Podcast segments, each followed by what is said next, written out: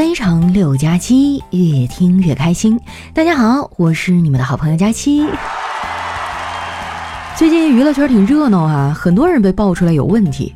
谁能想到哈，有生之年容嬷嬷也有被洗白的一天。她当年扎那仨人都出事儿了，包括那根针。这些事儿一出啊，我周围好几个追星的小伙伴都不淡定了，每天活的是战战兢兢的，就怕自己的偶像塌房。哎，我觉得“塌房”这俩字儿啊不太吉利，应该把这俩字儿呢改成“拆迁”，这样哈就变成了乔迁之喜，多么值得庆贺的事儿啊，是吧？要高兴起来才对。我这个人呢是不追星的，我觉得没意思，可能是因为我比较佛系哈，每次有什么评比啥的哈，我也不太想参加。于是呢，总有朋友过来问我：“佳琪啊，你怎么就不能好好跟人家比比呢？”在这儿哈，我统一的回答一下这个问题。因为比不过，你们也不用安慰我啊，我已经释然了。生活本来就很难，对于我来说呀，生活就像是一个园艺师，既在我的身上施肥，又在我的头上除草。不过仔细想想啊，谁又是容易的呢？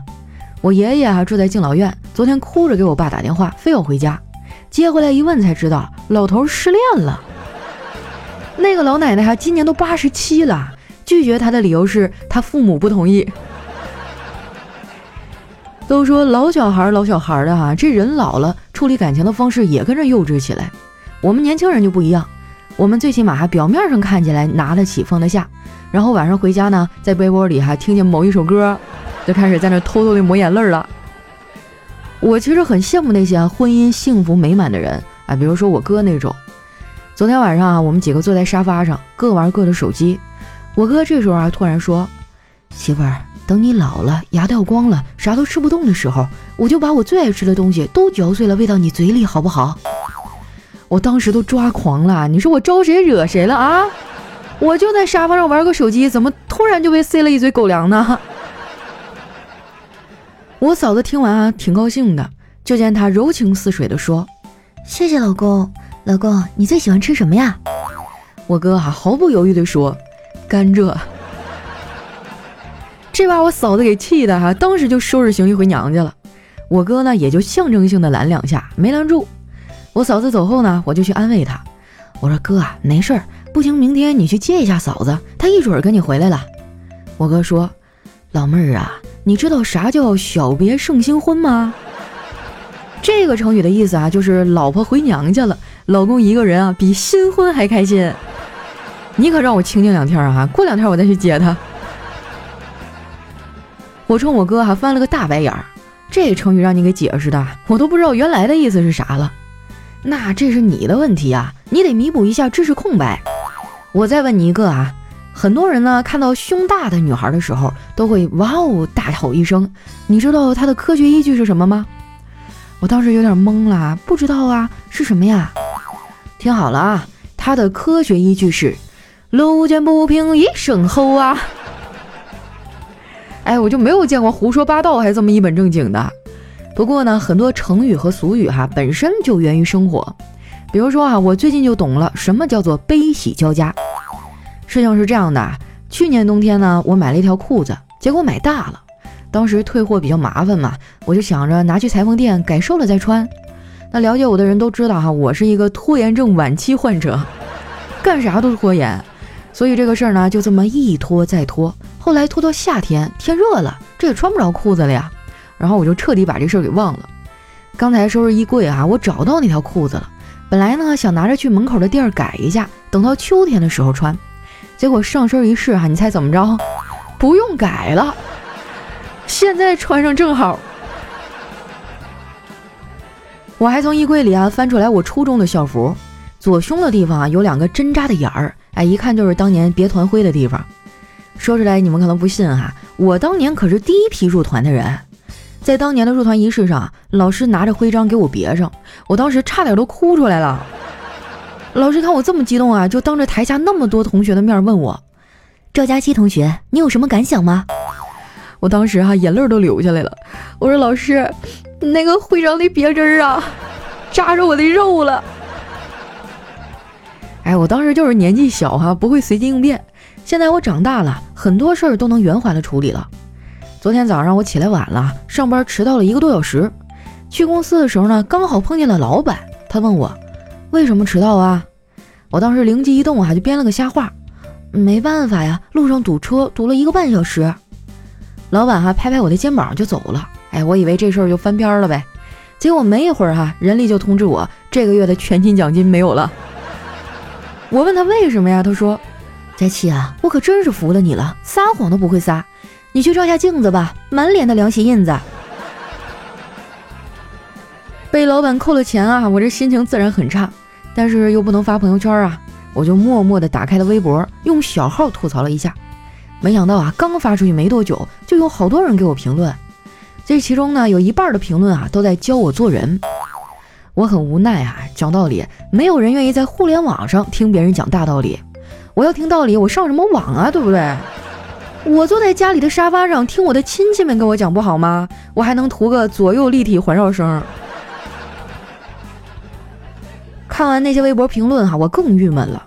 我甚至还仔细的回想了一下，我当初是怎么被忽悠着进公司的呀？当年那个 HR 哈就特别会说话，听他说啊，就感觉这是全世界最好的工作。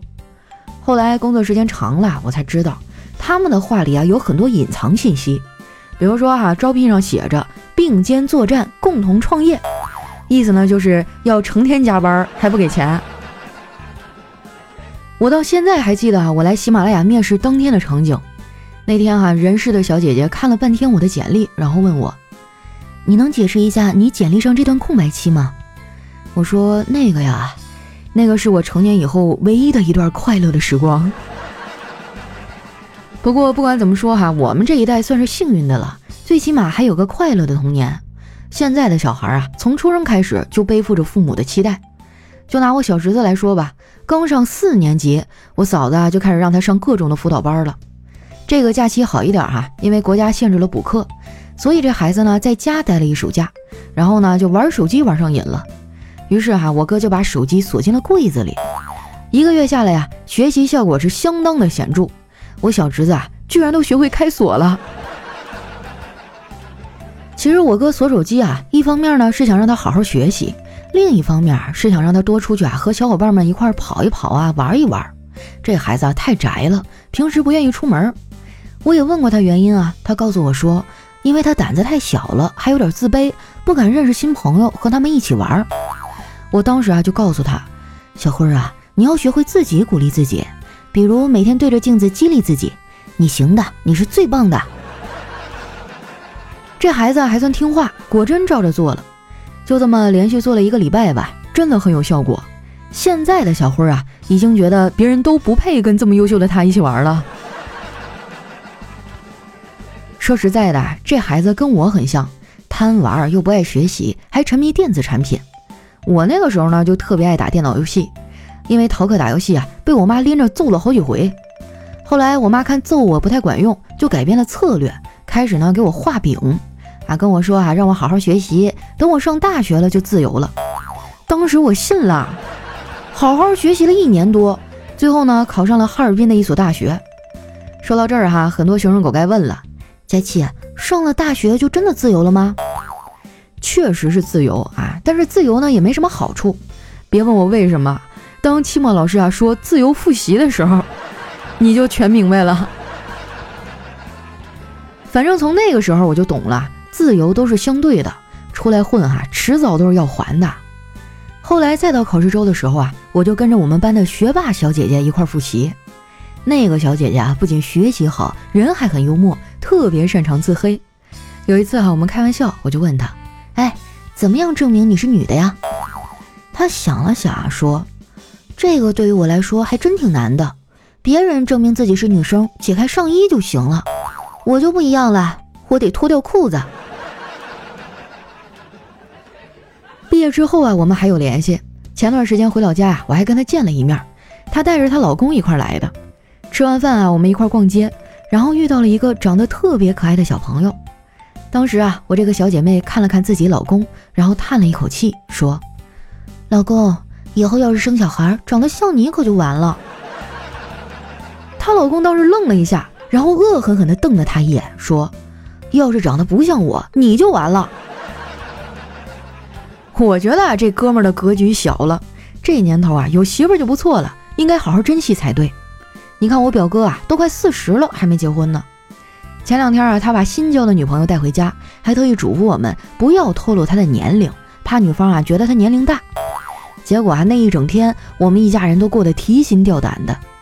晚上吃饭的时候啊，我奶奶突然对表哥说：“小军呐，这次要好好处啊，你表弟今年都三十六了才结婚，你也得抓点紧呐。”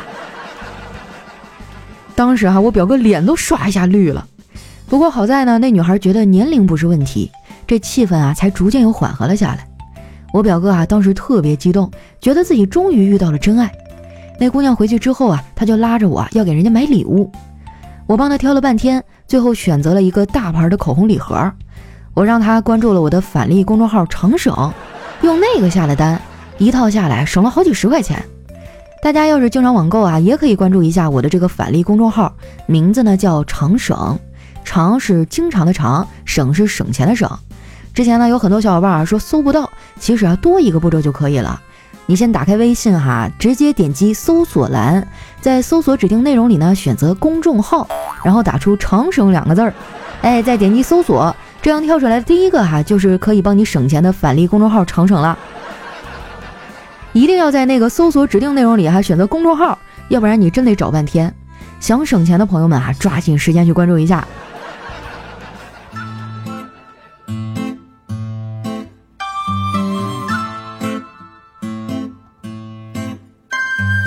老妹儿啊，你等会儿啊，咱俩破个门儿啊一段音乐，欢迎回来，我是你们的懒朋友佳期。哎呀，我发现我真是越来越多功能了啊，你们这一天咋啥事儿都找我呢？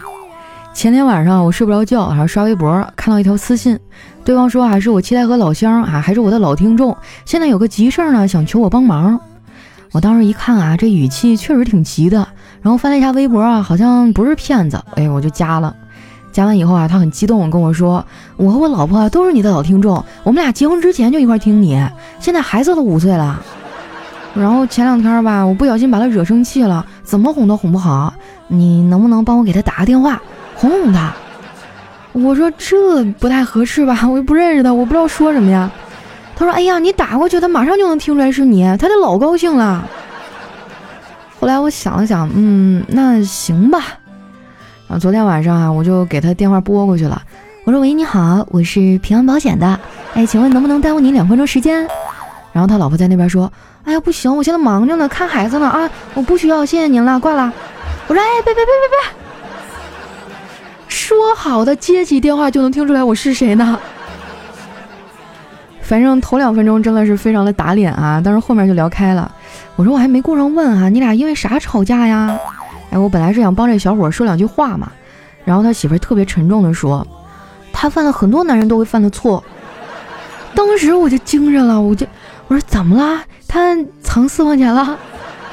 他媳妇说不是，就是下班俩人都挺累的，一到看孩子他就往厕所里钻，停老半天都不出来。我一听这确实是他不占理儿哈，我说老妹儿这事儿你没错哈，看孩子确实辛苦，要不这样吧，嗯，搓一碗榴莲壳你选一个，我送你。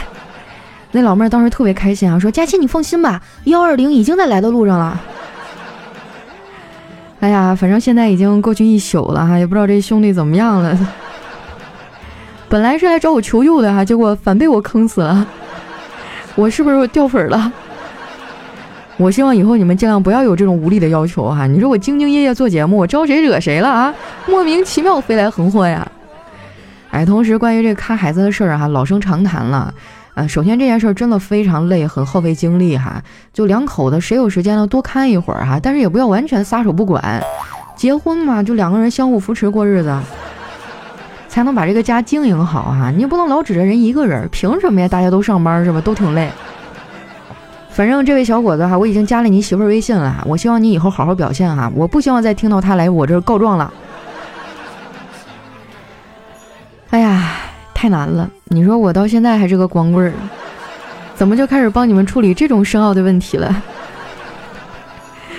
好了，那接下来时间哈，看一下我们其他朋友的留言啊。上期我提了一个话题哈，说大家分享一下学生时代这个青涩美好的爱情。一位叫二四零八八零零六六幺，他说，学生时代的爱情太美好了。我其实并不喜欢课间的时候在走廊和大家一起站着聊天儿，我只是想和从我教室门口经过的你打个招呼。刘一鹏，我感觉这辈子能受到的深情都在高中了。前两天梦到你拉着我往一片花海跑去。可是我回头的时候，你却不见了。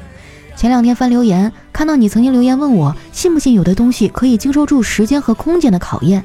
我信了，可是你没有实现。哎呀，这种清纯中带着那么一点遗憾的感情哈。刘一鹏，你有在听我们的节目吗？你好好回忆一下，你是不是跟谁有一个蒲公英的约定忘了还了？下一位呢叫胡心定，他说我没上过什么学，因为家庭巨变，爸妈都生病动过手术，十四岁要出来打工，有喜欢我的女生，也有我喜欢的女生，我都装作不知道，因为我知道我不能拉着别人一起吃苦，所以我选择装作不知道。唯一有一个女生是我最早用功能手机，在一个叫小酷的聊天软件上认识的，一直聊到现在，隔半年几个月不联系，一讲话都没有一点疏远的感觉。从小酷到 QQ，再到微信，他跟我讲上班的烦恼琐事，我给他安慰宽心。从他上中学一直聊到毕业工作到现在，庆幸生命中有这么一位最熟悉的陌生人。他说我对他好，我说你那么好，我就该对你好啊。我们在网上认识有十二年了，没有恋人关系，就是很好的朋友关系，就这样相互的守护，相互陪伴。宋雨欣，祝你永远快乐。我的天啊，这什么神仙友情啊！我真的实名羡慕了。哎，我发现越长大越孤单啊，就很难再找到一个能让你卸下所有的防备去跟他聊聊真心话的人了。就以前啊，我特别难过、受伤的时候，我就在想，如果有这样一个人，他在我最困难的时候对我好，等我以后好起来了，我一定好好报答他。来看一下我们的下一位哈，叫逆夏时光。他说前几天啊，一个女同事的儿子小强过生日，他叫我出去吃饭，我就买了一个电话手表送给他儿子。这孩子啊，开心坏了。今天呢，就给我打来电话，叔叔，我爸今天出差了，好几天才能回来。我这几天晚上去同学家写作业，就我妈一个人在家。挂了电话，我在车里目送小强背着书包往同学家走去的背影，感慨万千啊。然后拉开了车门。哎呀，这孩子真是懂事儿啊！哎，这位朋友，您是不是姓王啊？下面呢叫小爷在此，他说论能耐啊，动物里头谁第一呢？那当然是马了。你没听说过马甲吗？是吧？甲乙丙丁，甲肯定就是最好的呀。下面呢叫逍遥逍遥，他说看电视啊报道，初中女生小红早恋，十三岁就到医院打胎。看到这个报道之后啊，我十分的震惊。零零年后出生的人，居然还有叫小红这样的名字啊！哎，就我们那个年代啊，一般叫什么红啊、凤啊、啊什么芝啊，啊男生一般都叫什么建国呀、什么建党啊、什么爱国呀、什么什么这类的哈，建军啊，对。哎呦，不好意思，好像冒犯了我们老板。下面呢叫马帅召唤者，他说现在的人啊真的是太会凡尔赛了，你说是不是？嗯，佳期长得这么好看，愣说自己不好看。哎呀，这不是为了节目效果吗？对吧？总是不能表现的太完美。下面呢叫人间咸鱼，他说在民政局啊，人家问我为什么要离婚，我说离婚可以多一个证书啊。就是为了在竞争激烈的社会上谋生时多一点底气。哎，我记得我上学的时候，大家都都去考证啊，这个证那个证的。我记得我当时还考个什么 C 加呀，到现在我都不知道它干啥用。这门语言还存在吗？下面的叫小乙睡不醒，他说刚才地铁上人很多，有一个男的要下车，然后呢，他站在我旁边。我看他挠了一下头发，然后呢，就一根头发掉在我的手机屏幕上。我看了一眼，他头发挺少的。然后呢，我就拿着这个头发问他：“你还要吗？” 他默默地接走了这个头发，然后就下 车了。哎呀，现在脱发对于我来说已经习以为常了哈，只要我不掀开刘海，就没有人知道我发际线有多高。下面呢叫有爱的一切，他说从前有座山，山里有座庙，庙里有两个和尚挡着道，一边晒太阳，一边卖门票。对啊，现在就很多寺庙啊，什么道观啊，都很商业化了，你不花钱好像还进不去呢。下面呢叫阿姨，我还想努力。他说今天下午啊，办公室的饮水机没水了，就打电话让送水。送水的是一个年轻帅气的小伙，哎，女同事们就调侃他：“嘿呦，小伙子真帅，怎么就送水了呢？明明能靠脸吃饭，非得靠体力，不累吗？”送水工说：“大姐，别开玩笑了，我也靠脸吃饭过，那个呀，比送水还累，但是挣得多呀。”下一位呢叫为所欲为，说就刚才啊去银行办卡，柜台一个挺清纯漂亮的妹子给我办的，填完单子啊，妹子说验证一下手机号，然后呢用她的手机给我打了个电话。银行是这么验证号码的吗？哎，我是不是该做点什么呀？不是，你先告诉我你到底存了多少钱啊？这没有个八位数以上，应该没有这待遇吧？下一位呢叫意不意外，惊不惊喜？他说：“还记得上中学的时候啊，有一次学校内感冒病毒流行，因为是寄宿学校嘛，所以传染速度极快。没几天啊，就有五十多号人发烧不退。学校呢，赶紧把体育馆腾出来，所有患者搬进去。我们班啊，有个家伙就非常的羡慕，因为发烧还不用上课呀。于是某天上午呢，他就跑去医务室量体温，悄悄地含了一口温水在嘴里。这个体温表拿出来一看，嚯，三十九度五。结果呢，他就如愿的进入了体育馆的隔离区。”不料哈，在他进去的当天下午，学校担心控制不住病情，就宣布全校放假五天。于是呢，当我拎着行李箱啊经过体育馆的时候，就看到那家伙一脸哀怨啊，站在铁窗的窗口看着我们，让我想起那首歌哈：铁门铁窗铁锁链。